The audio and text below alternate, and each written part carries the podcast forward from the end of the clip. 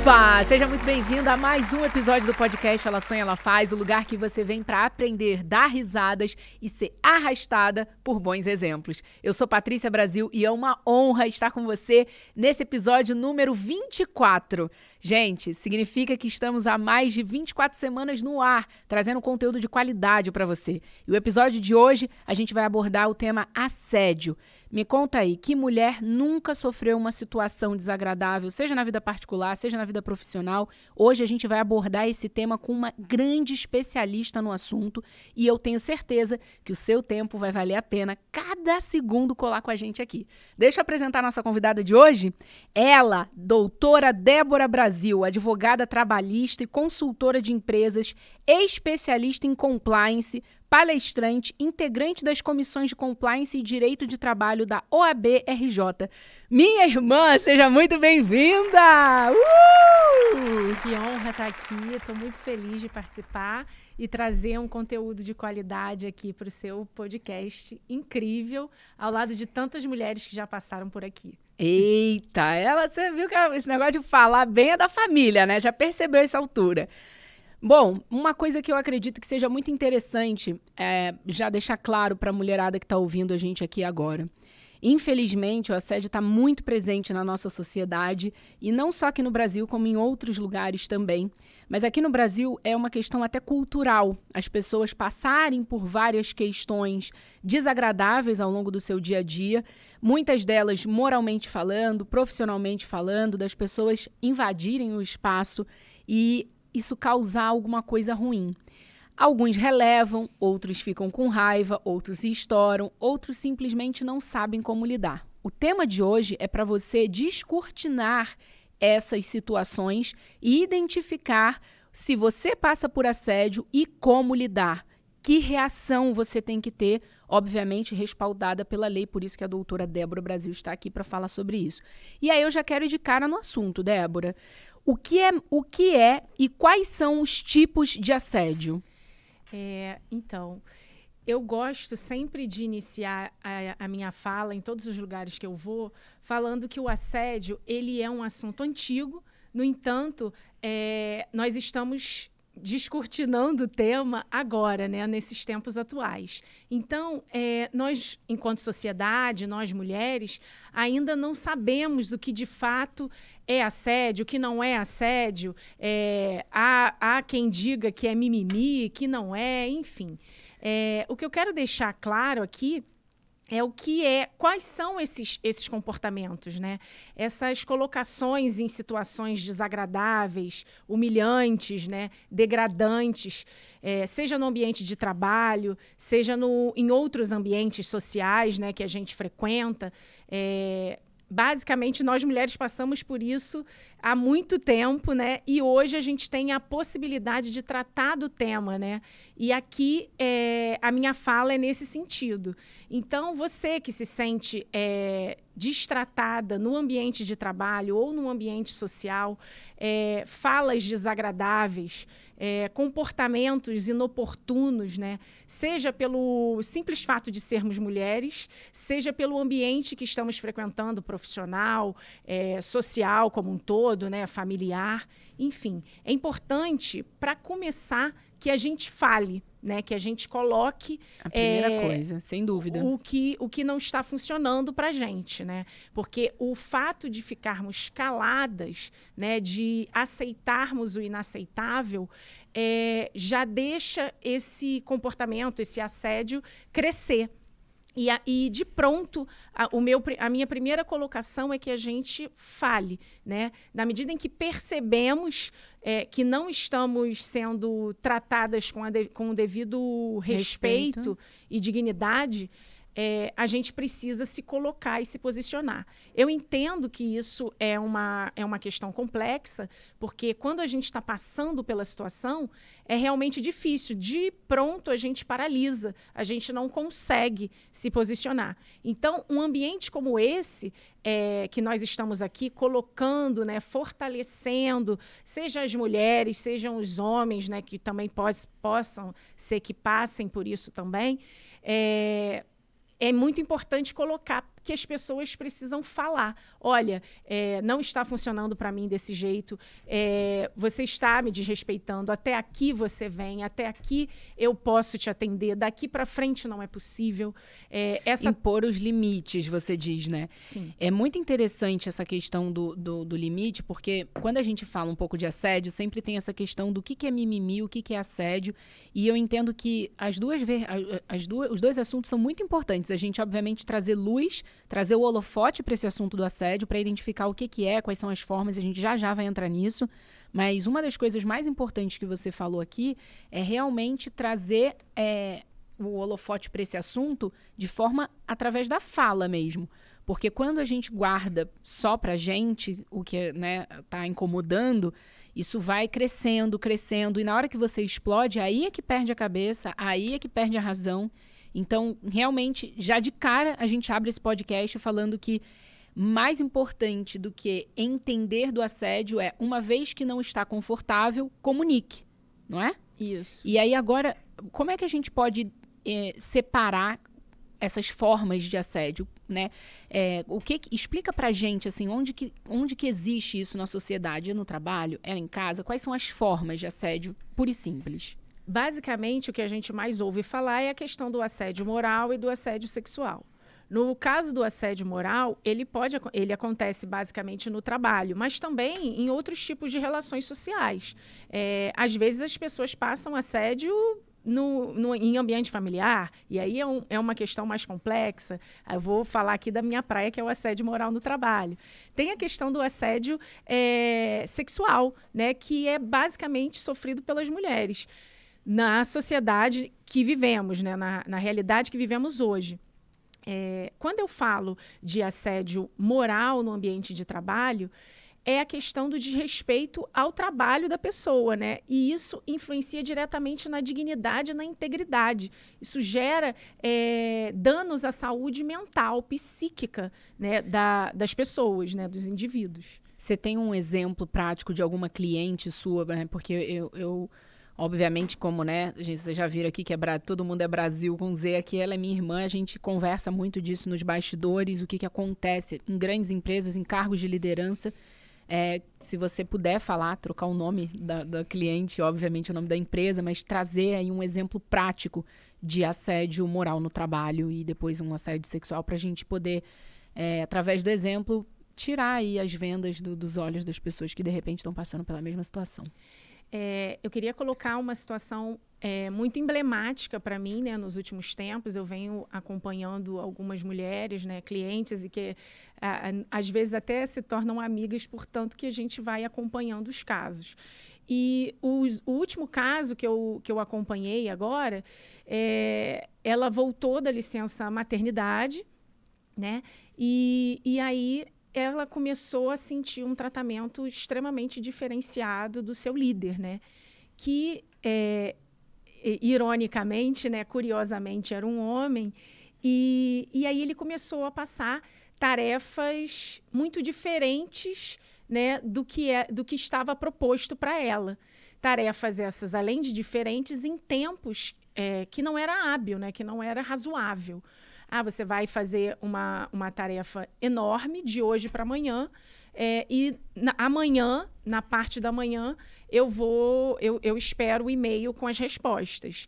E aí, no início da manhã, por exemplo, a pessoa fala: olha, até meio-dia, o final do, do, da tarefa do seu prazo é até o final da manhã. A gente entende que final da manhã é meio-dia, uma hora. Pois às nove e meia a pessoa está é, ali perguntando: e aí, está pronto? É, um relatório imenso, gigante, né? Então, assim, é, isso parece uma coisa boba, né? É, simples, mas para quem está vivenciando isso, que tem toda a questão da responsabilidade com o trabalho, o retorno ao trabalho da, da mulher que era gestante e agora recente mãe, tudo isso é, de forma prolongada ao longo do tempo, né, dos meses, das semanas, isso leva a pessoa a um estresse psicológico que ela chega ao ponto de daqui a pouco não quer ir ao trabalho. Foi isso que aconteceu. Ela já não conseguia mais ir ao trabalho. E aí, e lá pelas tantas, ela recebe mensagens desse mesmo líder que desse jeito está é, não, não há condições né, de, de continuar trabalhando ou esse resultado não é suficiente, além desses prazos inoportunos né, e reais, é, ainda tinha esse tipo de, de mensagem. Né? Então, assim, parece uma coisa muito simples a gente falando aqui, mas isso no dia a dia da pessoa, isso deve ser levado em consideração. E aí a gente pula para a questão da empresa, é, que normalmente hoje, por ser ainda um tema pouco falado, pouco tratado dentro dos ambientes organizacionais, é, a empresa normalmente, por maior que seja, é, ainda não está preparada, né? O RH ainda não está preparado para receber uma denúncia. Poucas são as empresas que têm um compliance efetivado com o devido canal de denúncias. Vamos, eu tenho que Enfim. fazer meu papel aqui. O que, que é compliance? Quando a gente fala assim, porque é, para os leigos, nós, leigas, o que, que é compliance em si? É a questão, a, o compliance, para falar é, de uma forma simples e, e informal, é, é a questão da gente cumprir a legislação de forma ética e íntegra. Né? E no meu caso, eu trabalho com a parte do, do ambiente de trabalho. Né? Então a gente vai construir processos é, internos em que a gente chegue nesse lugar de cumprir a legislação de forma íntegra e ética, né? buscando os, os valores da empresa da melhor forma possível no que toca à parte das pessoas, e aí quando a gente fala, é, quando a gente trabalha com o direito do trabalho, a gente está falando de pessoas, a gente não está falando só de processos judiciais, é, a gente vai passar por essa questão do compliance. E aí, uma das ferramentas de compliance é você ter um código, um, um, além do código de conduta, né, que a gente fala desses valores e tudo mais, de outras ferramentas, a gente tem um canal de denúncias. E aí, quando a gente tem um canal de denúncia efetivo, uma situação de assédio, quando chega nesse canal, ele é dado devido tratamento, né? Com atenção, com uma investigação interna é, é, efetiva para que a gente chegue no, no resultado disso. Ocorreu assédio? Não ocorreu assédio? É basicamente isso, né? E, e, você trouxe um exemplo agora de uma mulher em cargo também de, de liderança pós-maternidade, recém-mãe, né? Com assédio moral. E o, o que tange, como é que você poderia trazer um exemplo de assédio sexual e como que isso é reportado dentro da empresa? Qual que é a, a, melhor maneira da mulher que de repente passa por uma situação? Traz alguns exemplos de situações que configuram um assédio sexual e como que a mulher deveria agir se isso acontecer com ela dentro da empresa. É, basicamente, o, o assédio sexual que é diferente do moral nesse sentido de é, basta um ato. Né? O, o, o, assédio moral ele é prolongado no tempo. O assédio sexual basta um ato, uma fala de cunho sexual não aceita, né, que não há é, um retorno do, da outra pessoa, isso já é um assédio sexual e isso está capitulado no Código Penal brasileiro.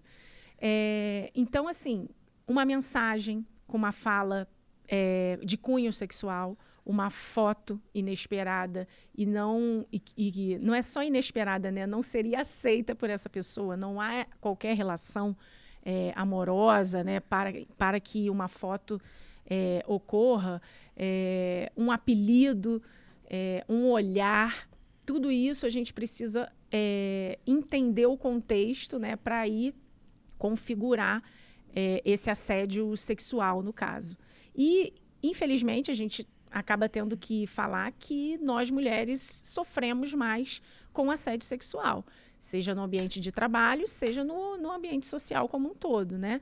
Por conta da, da sociedade de, e de como as coisas, da sociedade que vivemos e de como as coisas estão postas atualmente. Então, é, o assédio sexual, a gente precisa tomar cuidado enquanto, enquanto mulheres, né? com essa questão da, das, no ambiente de trabalho, das mensagens, das colocações, dos olhares.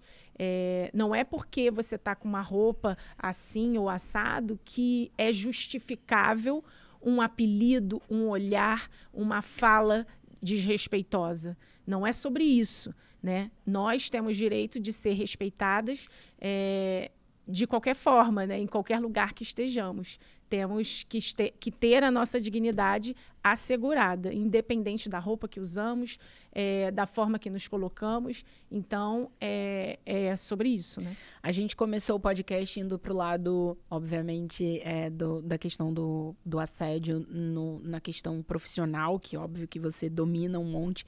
Mas eu quero que a gente vá um pouquinho agora para a parte do assédio no dia a dia mesmo, para a gente poder identificar e trazer soluções rápidas para essas mulheres. Porque se a gente for olhar até para nossa história, porque para quem não conhece, é, para quem não leu o meu livro, e não tem obrigação nenhuma de ter lido até agora, apesar de, de, de ser best-seller e tudo mais, o que eu quero dizer aqui é que muito quando vê a gente muito arrumada, muito já com a vida que a gente construiu é, acontecendo de uma maneira bacana, porque a gente trabalhou e, e teve ali um, um direcionamento para isso, é, não vê, mas a gente eu, e aí eu tô na frente da minha irmã, Débora é minha irmã mais velha, é um dos meus irmãos mais velhos, uhum. Débora Brasil. E uma das coisas que a gente aprendeu na raça quando criança era o treinamento que a nossa avó e o nosso pai faziam com a gente para a gente pegar ônibus sozinha, né? e que preveniu a gente de muitas situações de assédio, mas obviamente que a gente acabou presenciando algumas situações desagradáveis que basicamente dentro do ônibus, eu lembro até hoje, né? A, a nossa avó falava, nunca sentar na janela é. É, para dar espaço para outra pessoa que você não conhece sentar do lado. Ou então, é, quando você chegar num, num local fechado, né, não se colocar num ambiente fechado, é, tipo como se fosse uma quina, onde você não pudesse sair se acontecesse alguma coisa. Então a gente meio que morando na Baixada Fluminense, quem é do Rio de Janeiro, pelo nosso sotaque já percebeu que a gente é cria do Rio de Janeiro, é, sabe que né, convivendo ali, nas, nas, tendo nascido no Rio de Janeiro, vivido na Baixada Fluminense, aí até o início da nossa adolescência, pegando o ônibus diariamente para poder ir para a escola, para poder voltar da escola, passando por centros e, e, e, e é essa loucura mesmo, né? Porque ali a gente já convivia desde muito jovem com olhares que despertava um sentimento de medo na gente e que a gente não tinha muita ação a não ser estar tá preparada para correr, estar tá preparada para gritar fogo, que isso é uma outra estratégia também que eu lembro. Né? Se alguma coisa acontecer no ônibus, alguém te apertar, alguém passar a mão, alguém fazer alguma coisa com você, você não grita, é, tipo, ai, tá fazendo isso. Grita fogo, porque as pessoas vão olhar, vão sair correndo, vão tirar, vão né, começar a se movimentar e eventualmente você tem chance de sair correndo também. Então, é, foram muitas estratégias que eu acredito que até a nossa nossa avó, que foi, deve ter sido ensinada pela avó, pela, enfim, de, de sobrevivência mesmo da mulher na sociedade. Uhum. E agora eu queria que você entrasse nesse assunto, né, depois desse, dessa breve introdução, é, exemplos né, de como que essas mulheres, é, no dia a dia, elas poderiam é, se precaver sobre o, sobre o assédio mesmo, né? É, falando de repente sobre situações não só no trabalho, mas em outras situações, por exemplo, dentro de casa. É, existe, a gente sabe, né, o assédio é, dentro, de, dentro da família. Como que é isso? Isso acaba afetando o trabalho? Isso é visto, por exemplo, é, por uma empresa que, que já está percebendo que a produtividade da, do funcionário, do colaborador caiu e está vendo ali alguma coisa? O, o compliance ou o RH está atento a isso? Você que está dentro de grandes empresas, como é que funciona isso? Vamos dar o exemplo do assédio em casa e depois a gente fala dessa parte. É, a questão do, do assédio em casa, né? A gente não vai conseguir fugir muito de falar um pouco da questão da violência doméstica, né? Porque às vezes a gente é, não consegue detectar num primeiro momento, existe uma, uma relação ali que está posta, uma família e tudo mais, e aí é, aquela mulher nas, nas, primeiras condutas abusivas, né? É, no sentido de não pode, não deve, não faça, é, você está errada sem a pessoa estar confundindo a pessoa mentalmente né, sobre a conduta dela, sobre a roupa que usa, sobre o batom que coloca. É, seria um tipo de assédio que a gente vai, é, vai desembocar na, na, numa violência doméstica eventualmente, né? Antes de, antes de virar violência doméstica, que a gente fala de violência falando, entendendo às vezes que é só a questão física, mas tem a questão psicológica, né? Então, quando está afetando é, o seu psicológico, ah, você está perdendo a noção de quem é você, se você está certa, se você está errada, é, se está te colocando numa situação de muita confusão. Né? Se você está sentindo medo de estar dentro da sua própria casa, se está sentindo é, angústia, não está conseguindo dormir, taquicardia, é, todas essas. Insônia. Insônia, essas questões todas é, precisam ser olhadas. A gente não pode normalizar esses acontecimentos. E porque, assim, é, ainda é comum que se normalize, porque a gente não está acostumado a falar da questão psicológica, né? Nós não estamos, infelizmente, ainda, isso é um tema novo. Então, é importante sempre essa fala, essa colocação, seja no grupo é, de uma comunidade, num grupo de mulheres, é, num lugar que você se sinta segura ou seguro, é sempre importante colocar, né? Porque às vezes não é só você que está passando por isso, né? As outras pessoas, é, seja homem, seja mulher, estão passando também. E às vezes a, a simples troca te coloca num lugar de consciência, né? Te traz para um eixo. Então, assim, é, exemplificar é ficar muito atenta com situações de desrespeito extremo, né? Com relação à questão da, da, da, integridade da pessoa, né? De como ela se sente, se está botando isso em dúvida, né? A roupa que eu estou usando está errada, o que eu estou falando está errado, é, o meu trabalho está errado, tudo que eu faço não está bom. Atenção, sabe? Atenção a tudo isso. E, e qualquer questão no sentido de qualquer questão é, no sentido físico, né? A gente já passou muito pela situação psicológica, com certeza. Então, é, a gente tem que ter atenção a tudo isso. E aí, quando chega na empresa, né, é, se a gente tem um RH atento e empático, é natural que se perceba essa não produtividade ou, ou, uma pessoa mais cabisbaixa, mais triste. Pode ser N situações, mas pode ser essa também. E a gente precisa trabalhar para isso, né?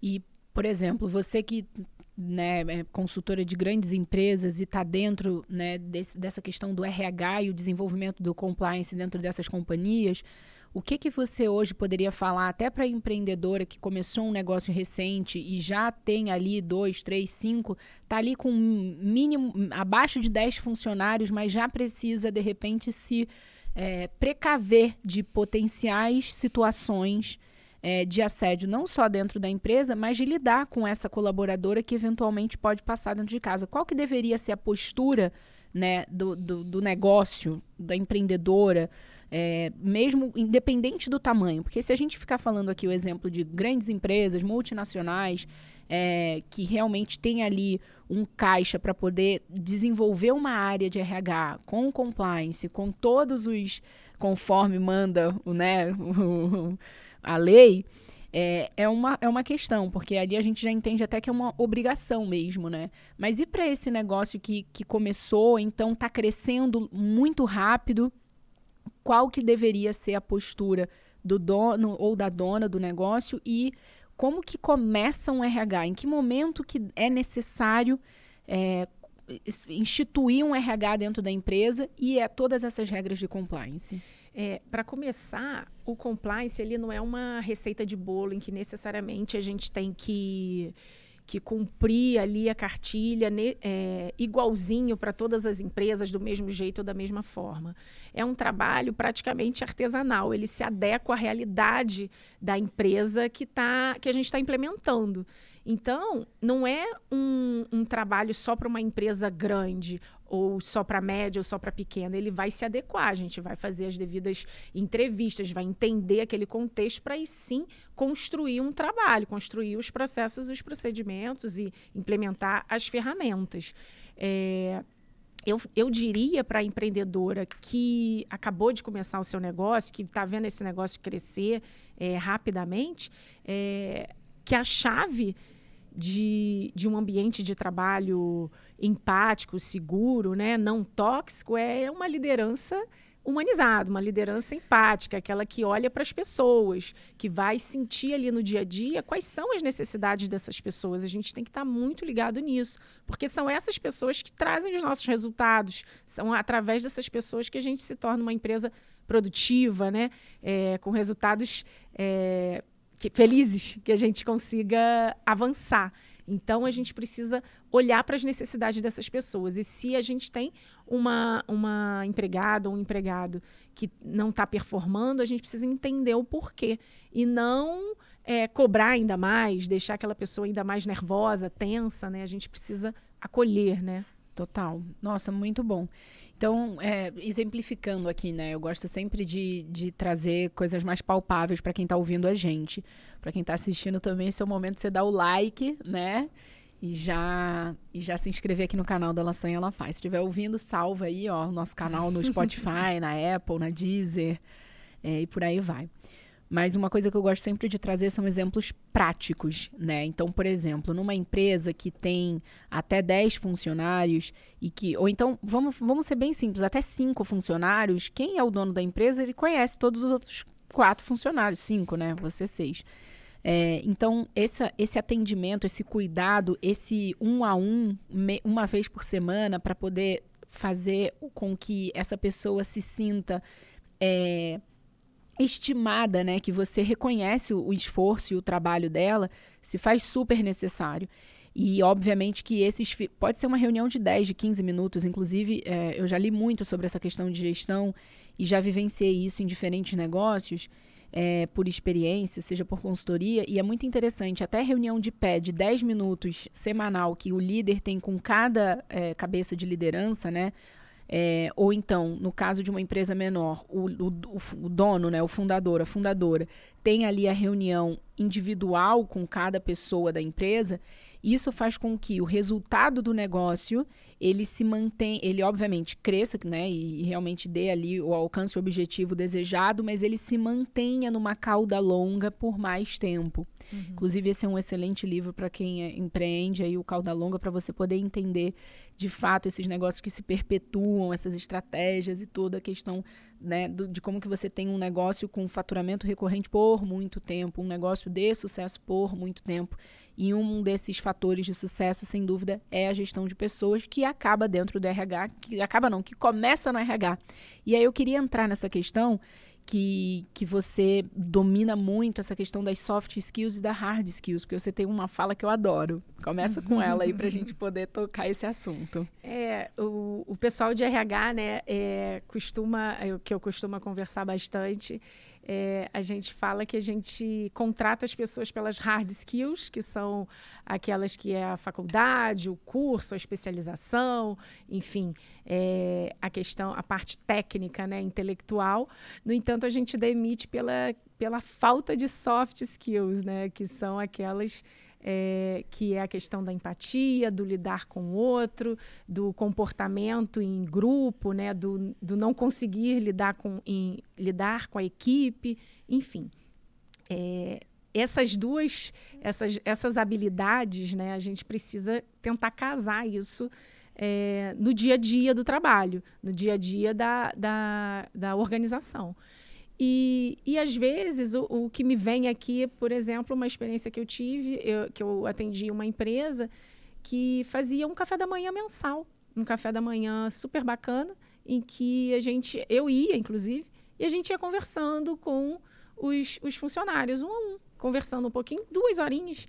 Mensalmente a gente ia conversando, acolhendo, entendendo, perguntando como as coisas estavam, Uns falam mais, outros falam menos. No mês seguinte, eles estão falando um pouco mais, estão trocando mais.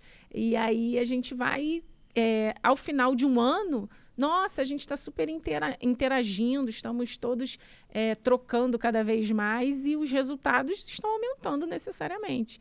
E aí uhum. eu consigo provar para o dono da empresa, né, que inicialmente achou besteira, como valeu a pena. Então, assim, são, às vezes são coisas simples, são tomadas de decisões simples, né? pensando nas pessoas, olhando para elas, que a gente vai chegar nessa, nesse resultado melhor, nessa produtividade maior, enfim. E falando um pouco de, do lado do, da empresária, né, do dono, da dona do negócio, eu sempre falo em relação a, a a investir num, num, bom setor jurídico, então pelo menos num bom advogado, numa boa advogada que te auxilie, principalmente para falar isso que você está ouvindo gratuitamente aqui no podcast Ela Sonha, Ela Faz, é do passivo trabalhista, né? Porque quando é, o RH se, a, assim, não tem a menor noção, tato, de como lidar com essas pessoas, né, de como lidar com uma questão de assédio dentro do trabalho, eu já vi, inclusive em empresas bem grandes no Brasil, na, no posso falar o setor, a indústria da beleza, que é uma indústria que vende para mulher, mas ah, algumas das maiores empresas no Brasil, elas têm a liderança totalmente masculina.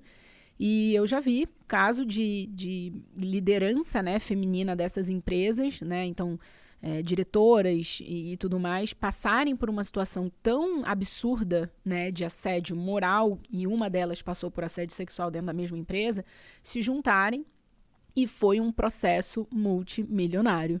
E aí, quando a gente é, quer, quer pegar a atenção da empresária, do empresário, do dono do negócio, é justamente falar o, o quanto que você economiza investindo num trabalho de construção, né, realmente aí desse, desse setor que vai acolher, que vai atender da maneira correta, que vai realmente ter ali um beabá, né, para poder lidar com uma situação como essa.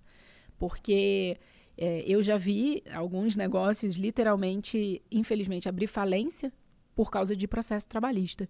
E, tu, e a maioria das vezes, quando, quando a gente fala de setores onde tinha liderança feminina, alguma, alguma, algum viés vem ali de assédio que não foi bem não foi bem absorvido pela empresa, não foi averiguado, não foi falado. E aí eu quero ser bem enfática, assim, Débora, nesse momento. É, como lidar com o assédio? Por exemplo, a pessoa que está ouvindo a gente identificou, diante de tudo que foi falado até o momento, que ela está passando por assédio moral ou assédio sexual o que de fato, efetivamente, essa pessoa pode fazer? É, no primeiro momento, é, para a questão de ação né, judicial, é a reunião de provas. E o que, é reunir provas? Né? Hoje em dia é aceito, por exemplo, as conversas de WhatsApp, as trocas de e-mail. É, se você pede ajuda ao seu colega de trabalho, aos seus colegas de trabalho, é, eles podem servir como testemunha na Justiça do Trabalho a gente tem um princípio que chama a primazia da realidade. Então, assim, é, a testemunha é muito importante, é muito, tem muita valia, né, no, na Justiça do Trabalho, no, na ação trabalhista. Então, é importante que você, a partir de então, quando for fazer uma reunião, vá acompanhado de uma pessoa, de um colega de trabalho de sua confiança. É, atenção às mensagens é, guarde essas mensagens, guarde essas, esses e-mails, é, essas colocações. Procure organizar isso sistematicamente, cronologicamente, para quando você for procurar o seu advogado, você consiga contar essa história, porque claramente, quando a pessoa está na situação, ela fica com uma confusão mental, é, é, tomada pela questão emocional, né, pelas dores emocionais, e não consegue se colocar. Então, assim, é, para você que está passando por isso, minimamente para você conseguir se organizar é essa reunião de provas, né? Que a gente sempre coloca como de extrema importância. E às vezes você pode achar que essa troca de mensagens não é nada demais, mas ali diz um monte de coisa que a gente pode trabalhar. Então, é, eu sempre coloco essa questão da organização das provas. Eu sempre explico como isso é importante né, para a justiça do trabalho, como a justiça civil. E na questão da justiça do trabalho, a gente tem a importância da testemunha. Se você tiver uma pessoa de sua confiança no, no ambiente de trabalho.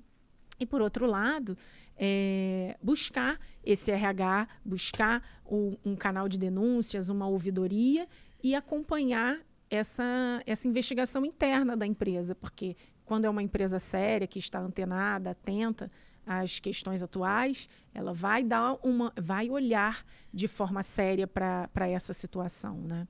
Perfeito.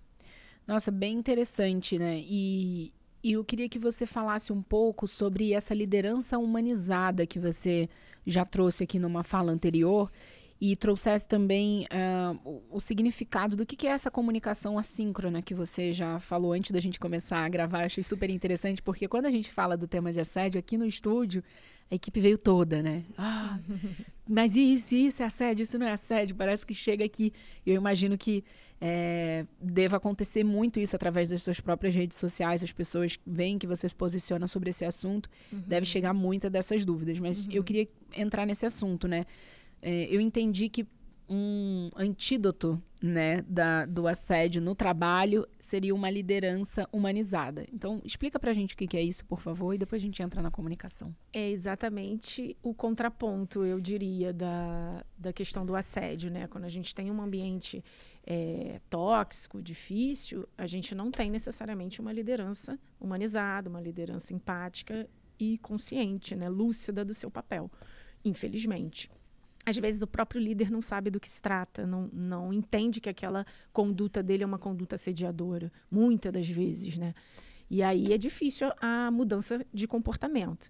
Então, a, a liderança humanizada é aquela que tem consciência de tudo isso e tem um comportamento condizente. E aí, quando a gente chama de comportamento condizente, é um comportamento empático, sobretudo nesse momento de pós-pandemia, né? É, anteriormente, a gente tinha a pandemia, a questão do trabalho remoto é, é uma questão muito importante e que aí a gente entraria na, na questão da comunicação assíncrona, é, que é aquela que você não tem necessidade de responder às as chamadas, aos chamados imediatamente e ininterruptamente. A gente, esse líder, a gente é, precisa entender que existe uma vida girando do outro lado, né? E, e existe não só uma vida é, profissional, mas que está inserida no ambiente doméstico. E quando a gente vai falar de, mulher, de mulheres, é, mais ainda, né? Porque a gente tem é, a questão do trabalho remoto, e na questão das mulheres, a gente tem o, o, a sobrecarga do trabalho, né? Infelizmente, é claro que a gente tem é, parceiros que, que dividem as, as tarefas do lar, os filhos e tudo mais, mas a gente tem é, um clássico que é, o, que é a sobrecarga da mulher em casa também, né? Que além de dar conta do, da parte técnica profissional, ela vai dar conta dessa casa, desse filho. E, e aquelas, então, que, que não têm é, um companheiro, enfim, então, a, esse líder empático, esse líder é, lúcido e comprometido com a realidade da sua equipe, ele conhece a sua equipe e ele vai saber é, como lidar com cada, cada integrante dessa equipe. Né? Então, tem uma, uma mulher nessa situação, com filho, é, ou crianças recém-nascidas sem parceiro, com parceiro, sem pessoas que possam ajudá-la, sem né? a rede de apoio tem uma outra que tem essa rede de apoio, tem uma outra pessoa que não tem nada disso. Então, é diferente o, o que vai ser colocado, o que vai ser posto para cada um. Então, isso é uma liderança humanizada. Você está conhecendo, você entende, você sabe o que pedir, o que esperar. A, a comunicação assíncrona é você entender que as pessoas têm os tempos delas, né? E a gente não está falando num ambiente de trabalho, a gente está entendendo que a gente está falando que as pessoas estão responsáveis, responsáveis com as suas tarefas. Então, é, não é agora, mas vai ser entregue. Então, você não precisa ficar ininterruptamente é, perguntando, pedindo, acessando. Calma, a pessoa vai, vai entregar.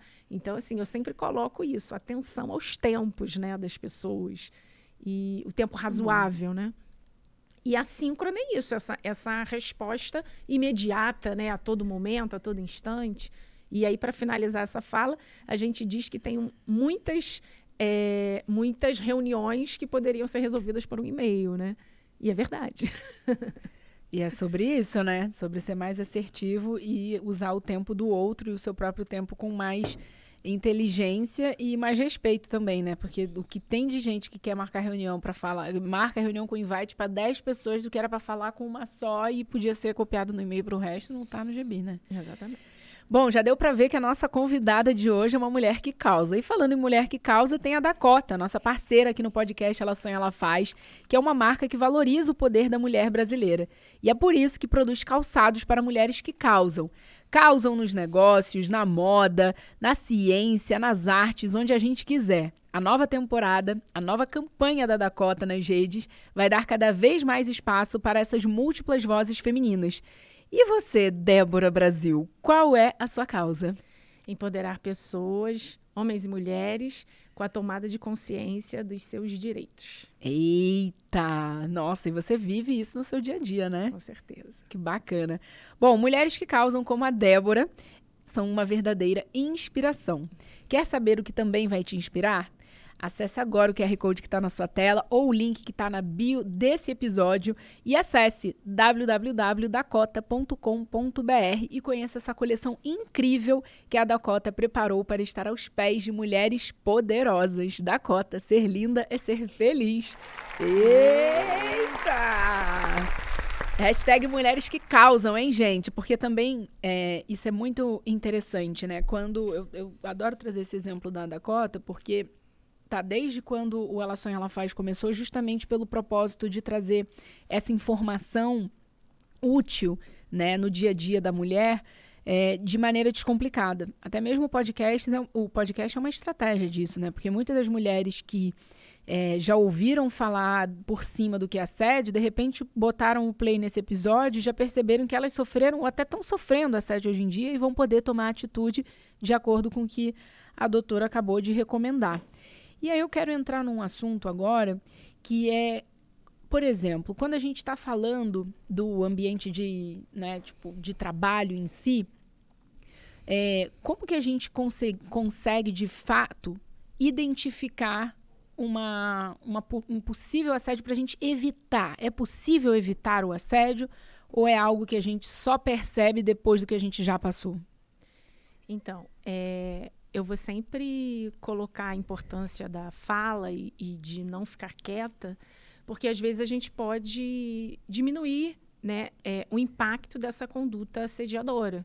Então, quando a gente já sente o cheirinho de confusão, de confusão, de uma fala esquisita, de um apelido que degrada a, a sua imagem, a sua integridade, é, de uma colocação sobre o resultado do seu trabalho que você sabe que não é verdadeira, um trabalho entregue é, que foi colocado de um jeito desrespeitoso, pode, pode não ter atingido o objetivo, mas isso não, não causa o direito daquele que recebe o trabalho de te, de te desrespeitar e de colocar isso na frente de todos de uma forma ruim, né, não educada, enfim. Sim. Às vezes, há uma falta de educação já te coloca com, com um sinalzinho né, vermelho assim. Nossa, a gente tem que prestar atenção nisso aqui. E aí comentar com seu colega de trabalho, conversar com as pessoas sobre isso. É, é, claro que você, a gente fica preocupada em fazer aquela linha da chata, né, da difícil, da, da que cria confusão, mas pode ter certeza que as pessoas estão observando e estão vendo também, só estão com medo de falar. Às vezes você é, é só a que teve coragem de, de abrir a discussão. Porque pode ter certeza que, que estão falando disso, que estão sentindo de certa forma. Então, é, a, minha, a minha fala é sempre essa. Eu, comece, comecei, termino falando sobre não vamos ficar quietas, não vamos, não vamos ficar quietos, né? Vamos tratar do tema. Muito bom, Débora. E eu queria entender por exemplo, quando a gente vai para um campo é, profissional, quando a gente vai realmente ali para o né, dia a dia, a gente sabe que a realidade é difícil a mulher denunciar dentro da própria empresa. Passa uma série de questionamentos. Será que eu vou ser demitida? Será que eu vou ficar queimada no mercado? Será que vão realmente é, investigar aquilo que eu estou falando?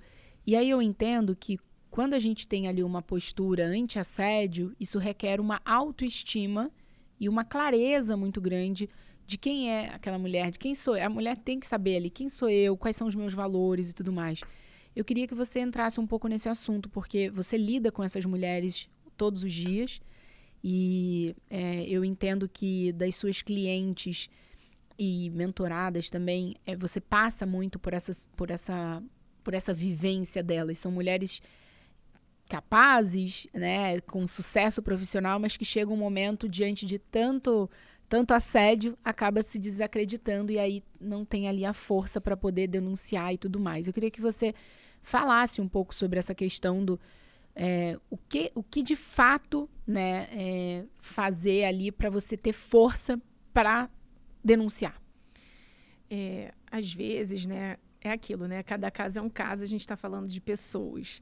E aí, por exemplo, a, a, minha, a minha última cliente, eu acompanhei é, ela, num primeiro momento, a tomada de consciência de que de fato ela estava sofrendo assédio e que o líder dela não estava certo com relação a, aos quase xingamentos, né?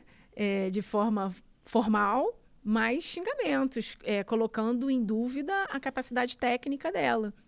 E nós, mulheres que somos tão é, estudiosas, a gente tem tanta preocupação em apresentar o resultado técnico, né? Nos, nos nossos lugares de fala profissional, você imagina você ser taxada como burra. então, assim, é, num primeiro momento, é, essa tomada de consciência de que de fato você está passando por assédio, né? E a partir daí, é, traçar uma estratégia do que vai ser feito. Porque, às vezes, é, você tem que olhar o contexto que você está inserida, se aquela empresa, é, se aquela empresa tem um, um compliance, um, um, canal de denúncia ou um RH atento, uma ouvidoria. Se não há essa possibilidade, se, se fazer qualquer movimento interno vai te gerar uma retaliação. E aí é, é esse o ponto que eu trato muito né, com as minhas clientes, com as minhas mentorandas. É, e buscar um, um resultado fora seja fazendo uma denúncia no Ministério Público do Trabalho, seja entrando com uma ação judicial. Né? Procurando um advogado. Procurando um advogado que vá, que vá te auxiliar nessa parte. Então, assim, é, é muito importante, para começo de conversa, você saber que você está passando, traçar essa estratégia para saber o que, que você vai fazer para poder. É, é como se fosse atirar certo, né? e não e não deixar a, a, essa confusão mental que gera na gente. Por isso é importante falar e pedir ajuda, porque nem sempre a gente está preparado para to essas tomadas de decisões todas. Por isso é, você tem que falar, porque aí você vai pedir ajuda e aí sim você vai conseguir construir essa tomada de decisão. Então, assim, a gente tem vários caminhos, inclusive pedir demissão, porque às vezes você, é, às vezes a pessoa está tão pouco tempo na empresa, simplesmente entendeu que não se encaixa que já eu já tive é, cliente assim, e aí ela falou: bom, é, eu prefiro não gastar minha energia com isso, eu, eu, já sei que eu não preciso ficar aqui, então eu vou embora, é, vou ter uma conversa séria com esse líder, e foi o que aconteceu, e vou me, vou me posicionar, vou me colocar e vou embora para um novo caminho. E foi esse, essa foi, a, foi o que aconteceu na minha a minha última cliente. Mas tive outros clientes que precisaram entrar com uma ação, que ficou muito tempo, que gerou. É, a pessoa adoeceu, a pessoa teve é, síndrome do pânico, enfim, chegou nesse, nessas questões todas dessas consequências. Então aí já é outra realidade. E aí é muito, depende muito do contexto, né? Então. Nossa. Bem, bem delicado, né? Porque eu imagino que para quem sofra isso no dia a dia, o estresse de poder ir para o trabalho, de encontrar aquela pessoa que causa esse esse sofrimento, ouvir a, a groselha que o povo vai falar para você e você com aquela, né, com aquele sentimento de será que eu fico, será que eu vou, será que eu denuncio, será que eu não denuncio? Então, mulher, deixa eu falar para você que aqui é um lugar seguro para você poder estar, tá, onde realmente você vai ser acolhida. Usa esse essa caixa de comentários para poder fazer ali o seu desabafo. A gente vai vir aqui, a gente vai te acolher. E se você quiser estar tá mais acolhida ainda, a gente tem um canal do Telegram, do Ela Sonha, Ela Faz, do podcast, onde tem uma troca muito linda das mulheres, onde a gente fala dos bastidores aqui do podcast. Você pode opinar nos próximos assuntos, mandar perguntas e, obviamente, ser abraçada por essa rede de mulheres que se apoiam de verdade. E eu acredito que esse é o caminho. Quando a gente, primeiro, traz luz para um assunto que é quase um tabu falar, como é o caso do assédio.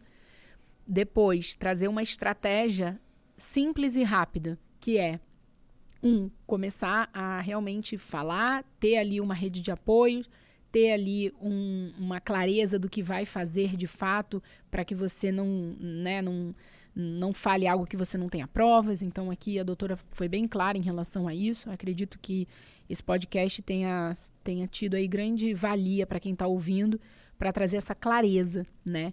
E observa, se você hoje trabalha numa empresa onde não tem uma liderança humanizada, onde o seu líder só te cobra, mas ele não tá, ou ela não está atenta ao que você está entregando ou o que está acontecendo ali no, entre um projeto e outro.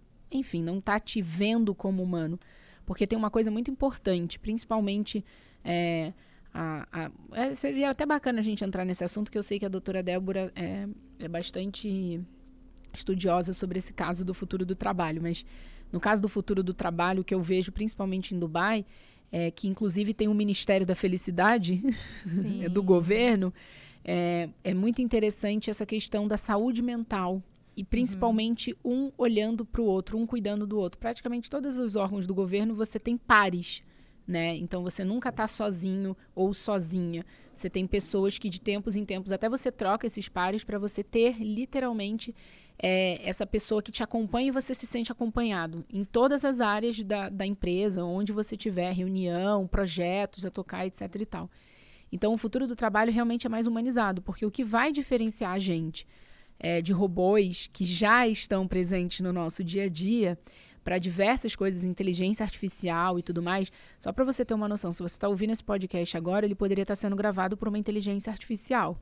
Já existe essa tecnologia.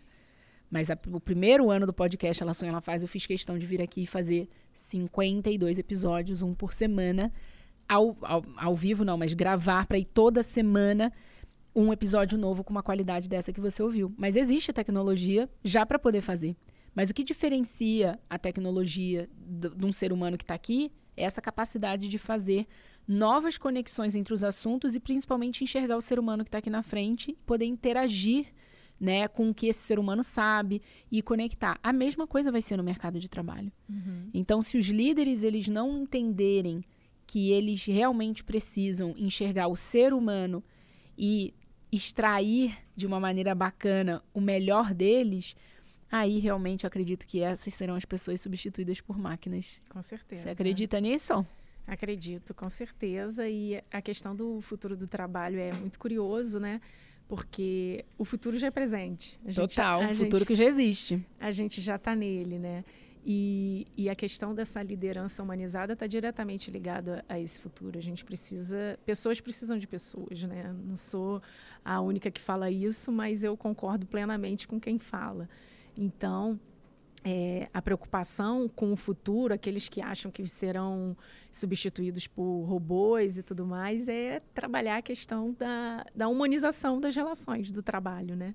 A humanização das relações como um todo, para que a gente né, não seja substituído por, por máquinas, né? Porque sentir, raciocinar, só a gente.